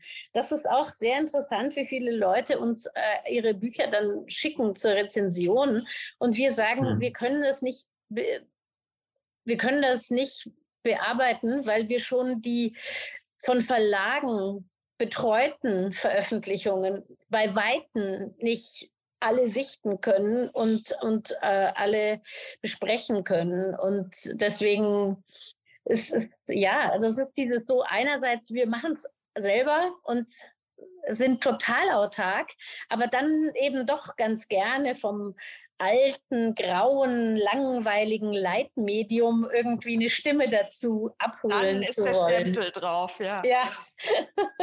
ja, ja das, äh, das ist sicherlich auch nochmal die Frage. Ähm, ich fand, weiß nicht, wer es eben auch nochmal gesagt hatte, dieses Ökosystem, in dem wir das ja alles diskutieren und in dem wir uns alle befinden und die Frage auch, ähm, also es gäbe so viel, was wir noch äh, besprechen können, auch nochmal Erfahrungen mit eben Paywall oder nicht. Ähm, äh, das, das ist sicherlich alles relativ komplex, ja, an was man da alles denken muss. Ich will nur noch mal hier ähm, im F&A-Kassen gucken. Das ist jetzt nochmal eine andere Wendung, aber darüber sollten wir auch nochmal reden, weil es wurde ja vorhin auch der Tweet erwähnt von der ähm, Kollegin, die da offengelegt hat, was sie bei der Taz äh, verdient, weil das ist auch Arbeitsfeld, äh, eben Kulturjournalismus, ist ja spannend. Und äh, Cornelia schreibt hier, warum muss ich als freiberufliche Autorin bei Verlagen oft sämtliche Rechte an einem Artikel abgeben, ohne im Vorfeld zu erfahren, wo mein einmal bezahlter Artikel noch so erscheint. Ähm, sie schreibt dann noch, betrifft medienkonzentrierte Verlagshäuser. Äh, aber das finde ich ist auch nochmal, blicken wir nochmal in die Richtung derjenigen, die eben im Bereich Kulturjournalismus tätig sind. Und wer mag da vielleicht, warum ist das so oder ist das so oder wie kann man sich vielleicht davor verwahren? Muss man gucken, welche Verträge damit einhergehen kann nur sagen, bei 54 Books ist das nicht so. Aber ich habe das, ich schreibe ja auch selber für quasi etablierte Medien und ich habe das natürlich auch schon erlebt, dass man dann plötzlich feststellt, man ist in irgendeinem Schulbuch aufgetaucht und ähm, aber das ist eine Sache, da kann ich mehr, als dass das bei uns nicht so ist, ähm, nicht sagen. Mhm. Also bei, de, bei der Süddeutschen Zeitung ist es durchaus auch so, dass die Autoren die Rechte abtreten. Jetzt nicht auf so einem niedrigen Niveau, sage ich mal, ähm, finanziell, aber das ist durchaus ähm, eine ich weiß noch, dass es vor einigen Jahren quasi in der Art und Weise eingeführt worden ist, dass das pauschal so gehandhabt wird. Schon lange, lange Usus. Es ist in unserem Fall die Auswertungskette da nicht so äh, exzessiv wie bei anderen Verlagen. Aber im Prinzip ist, ist das der Grundstein dafür natürlich genauso gesetzt ähm, wie, wie bei diesen anderen genannten. Mhm. Also ich meine, das, das muss man eben auch noch im Blick haben, auch für die Frage, äh, was ist fair, was ist äh, fair bezahlte Arbeit. Das äh, hatten wir schon äh, angesprochen. Ähm, Dorte Eilers hat übrigens auch noch mal ganz klar natürlich darauf verwiesen, weil wir eben darüber gesprochen haben, ne, was äh, auch die Einrichtungen, wenn die da so was durchdrücken wollen, hier berichtet mal, dass natürlich PR und Journalismus zwei unterschiedliche Dinge sind und äh, unterschiedliche Rollen Rollen sollen diejenigen in diesem Feld auch begleiten. Ähm, Unabhängigkeit ist das Stichwort, das ist super wichtig. Ähm, äh, eben auch, also da vielleicht auch nochmal abschließend in die Runde. Ähm, wir haben ja darüber gesprochen, man muss auch darum kämpfen, dass bestimmte Dinge noch erhalten bleiben. Ja, äh, es ist natürlich, sage ich mal, ein gewisser Vorteil, wenn jetzt ähm, die Süddeutsche sagt, wir haben eine super ähm, äh, Anzeigenabteilung, die sich auch um diese Dinge kümmert. Äh, aber es gibt eben auch vielleicht äh, durchaus Situationen, Markus, du hast es gesagt, ne? wir müssen mhm. gucken, wir müssen uns selber am Leben erhalten und dann ist vielleicht eben auch der Bereich PR und wir, wir geben da was ab. Äh, kann man das so scharf auch trennen und ist, äh, ist das auch eine zukünftige Rolle, mhm. wo Kulturjournalisten nicht immer nur sagen, nee, das ist bäh, da machen wir nichts? Also ich glaube, die, die Trendschärfe ist ein bisschen aufgehoben. Das heißt aber nicht, dass jetzt in unserem Magazin das stattfindet. Ne? Also ich wollte das jetzt nur so allgemein mal aufzeigen. Und wir haben dann halt auch Teilbereiche unseres, ähm, also unseres Verlagsgeschäftes, was sich halt mehr auf Kultur PR bezieht im Grunde. Aber in unserem Magazin bildet sich das nicht ab. Ähm, wir haben natürlich ständig den Wunsch, also gerade wir im Marketing, wir haben die meisten Anfragen nach redaktioneller Berücksichtigung. Man kommt an die Redaktion nicht ran. Ne? Also jetzt im Zeitalter von Homeoffice erst recht nicht mehr. Die Bürodurchwahl ist nicht besetzt. Die Handynummer hat man nicht, also muss man fünf E-Mails schreiben, da kommt da keine Antwort. Die Handynummer, die man hat, und man muss ja mal freundlich sein, weil man ist im nächsten Monat wieder im Gespräch, ähm, das ist unsere Nummer. Und das wird dann an uns herangetragen. Und wir versuchen das immer nicht zu filtern, sondern so mit Widerwunsch Staats an die Redaktion ranzutragen und sagen, hier, guck mal, was er damit macht. Das ist oftmals ganz einfach, wenn das Thema ohnehin äh, auf dem Tisch liegt oder berichtenswert ist oder ein Top-Thema ist, was in dem Monat halt ohnehin Berichterstattung auf sich zieht. Das ist manchmal aber ganz schwierig, weil halt entweder ist es sehr spartig oder äh, qualitativ nicht richtig einzuordnen. Da muss man ja trotzdem die Sachen weitergeben und sagen, hier macht mal was damit. Ob derjenige damit glücklich wird oder ob der sich dann aufgehoben äh, fühlt. Also ich habe immer so einen Service-Gedanken, dass ich mir denke, denk du mal, du bist auf der anderen Seite. Und die Kulturabsender, die Kulturanbieter, die finden ja kaum noch Umfelder. Wenn Sie im Lokalen gucken, wer ist denn da noch da? Da ist dann der Mittwochsanzeiger oder irgendwas. Dann gibt es eine Tageszeitung, dann gibt es vielleicht noch einen Radiosender. Überregional kommt man auch kaum ran. Da wollen auch alle rein. Also es gibt immer weniger Spielfelder für die Kulturabsender. Da ist man automatisch immer im Gespräch. Das sollte man auch bleiben. Und wenn man irgendwie so eine Art Gerechtigkeit übers Jahr schafft, und ich glaube, was äh, unsere Berichterstattung zum Beispiel angeht, da haben wir viel, viel mehr Artikel über ähm, diejenigen drin, die nicht bei uns werben, ähm, als letztendlich die, die bei uns Anzeigen schalten. Man hat natürlich ohnehin die großen Etats von den großen Absendern, die automatisch natürlich auch Berichterstattung nach sich ziehen, aber ansonsten würden ja die mit dem meisten Geld das meiste an Berichterstattung kriegen. Das glaube ich, das bildet sich so auch nicht ab, kann man so sagen. Da hat man immer noch die Chance, qualitativ gegenzuhalten, indem man einfach gute Dinge anbietet oder einfach äh, qualitativ gute Arbeit ab, abliefert. So. Mhm. Aber man ja. ist immer im Gespräch darüber. Also ich weiß nicht, also wie das Frau Hermanski geht. Ja, also das ist äh, auf jeden Fall hm, immer währendes Thema, das hat sich überhaupt nicht ja. verändert. Das war immer schon genauso da und ich kann Ihnen da nur total recht geben. Da sind so viele äh, auch Player, die ohnehin ähm, einfach wichtige Sachen machen, weil das sind ja häufig auch staatliche Institutionen, äh, die, die mit Steuergeldern arbeiten, die ja sowieso inhaltlich, sagen wir, ein gewisses Niveau haben. Also das sind dann Sachen, die, die verstehen sich fast von selbst. Das wäre fast quasi bösartig, dann den Anzeigenkunden auszuschließen oder sowas. Also es gibt alle Varianten. Dann gibt es auch so ganz kleine Kämpfer, die man, wo man auch versteht, dass die, dass die immer eine Not haben, weil wir haben ja alle irgendwie auch immer ein Ringen und die, in dem Kulturbereich ist das auch so. Also nur prinzipiell gilt natürlich, dass die PR der natürliche Feind des Journalismus ist.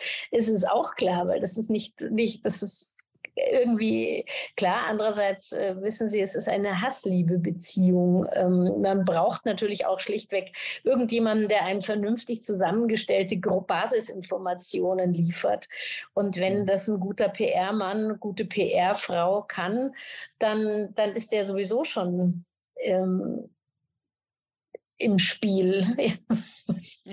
Also, also es ist natürlich so, dass man ja im Grunde auch, wenn man als Kulturabsender sagt, kommen wir denn mal redaktionell auch vor, dass man im Grunde ja PR einfordert. Weil man will ja auch eine, keinen investigativen Artikel, der das Ganze komplett auseinander nimmt und in den Keller äh, befördert äh, mit seiner Einordnung. Also das ist, das also, ist schwierig, glaube ich. Also wissen Sie, bei uns ist das schon zum Teil so, dass ähm, kleinere Theater zum Beispiel, die uns wirklich händeringend betteln, dass wir ihre Produktion besprechen. Und mhm. den nehmen auch einen totalen Verriss in Kauf. Aber das ist diese Sichtbarkeit und dieses, das kann manchmal auch übrigens mit den Fördergeldern zu, zusammenhängen. Ähm, das ist noch ein eigenes Thema, ein eigenes großes mhm. Themenfeld. Aber ja. Ja, ja, klar, das ist, aber die Erwartungshaltung ist ja eine andere. Ne? Also wenn, wenn man schon sagt, tun einigermaßen. Die Hoffnung, ja. dass, dass es was Positives ist. Und, ja. Genau. Naja, da ist man als Marketeer auch nicht immer zu beneiden. Ich wäre es also nicht äh, kein Mitleid oder so, aber mhm. man hat auf jeden Fall eine gewisse Funktion zu erfüllen und die ist eine mhm. Scharnierfunktion und die führt oft auch zu Konflikten mit der Redaktion. Ne? Aber man, man, man hat immer so dieses, manchmal fehlt das Gespür zu merken, ist es jetzt mein Wunsch oder ist es der Kundenwunsch, den ich einfach nur gefiltert weitergebe oder ungefiltert? So, das ist schon da. Aber das ist auch verständlich. Aber ich glaube, also, wir, ähm, genau, da, wir haben heute äh, so ein paar Eckpunkte auch, ähm, auch nochmal, was ich mitnehme aus dieser Diskussion, ist ja auch nochmal die Frage, welche Rolle, ja, welche Rolle habe ich wann, äh, nehme ich ein, aber auch diese Frage, wir hängen alle in diesem 360-Grad-Ding, ne? wir müssen so viele Richtungen bedenken, wir müssen um die Aufmerksamkeitsökonomie kämpfen, ähm, wir haben äh, darüber gesprochen, welche äh, Formate man sich überlegen muss und dass man auch über Erlösmodelle nachdenken sollte. Mhm. Ich darf mich für heute ganz herzlich bedanken, liebe Frau Hermanski, lieber Markus Schütte, lieber Johannes Franzen, für diesen wirklich äh, äh, rege Diskussion, die jetzt sicherlich auch noch äh, tausend andere Aspekte weitergehen könnte. Für heute machen wir hier an dieser Stelle mal den Cut. Ähm, äh, das war sehr dicht. Auch nochmal Danke in Richtung alle, die die, heute dabei waren. Äh, das, das war super. Der F&A-Kasten ist übergelaufen. Ähm, es gab auch noch eine Frage zum Tanz, zur Tanzberichterstattung. Das äh, können wir vielleicht dann äh, auch noch mal an anderer Stelle beantworten. Alle sind ja weiterhin ansprechbar, auch auf Twitter oder sonst wo, wenn es um solche Themen geht. Ich will noch darauf verweisen, nächste Woche der letzte Talk zum Thema Kulturjournalismus. Da spreche ich mit Prasanna Omen, mit Katrin Katrin Sohns und mit Leonie Pfennig. Und es geht so ein bisschen auch um äh, eine vielfältige Kulturberichterstattung, auch unter dem Aspekt der Diversität und auch der, der Themen äh, in der sich verändernden Gesellschaft. Ich freue mich, wenn wieder möglichst viele dabei sind und ich sage liebe Grüße im Moment aus Mainz. Nächstes Mal bin ich wieder zu Hause in Köln. Tschüss.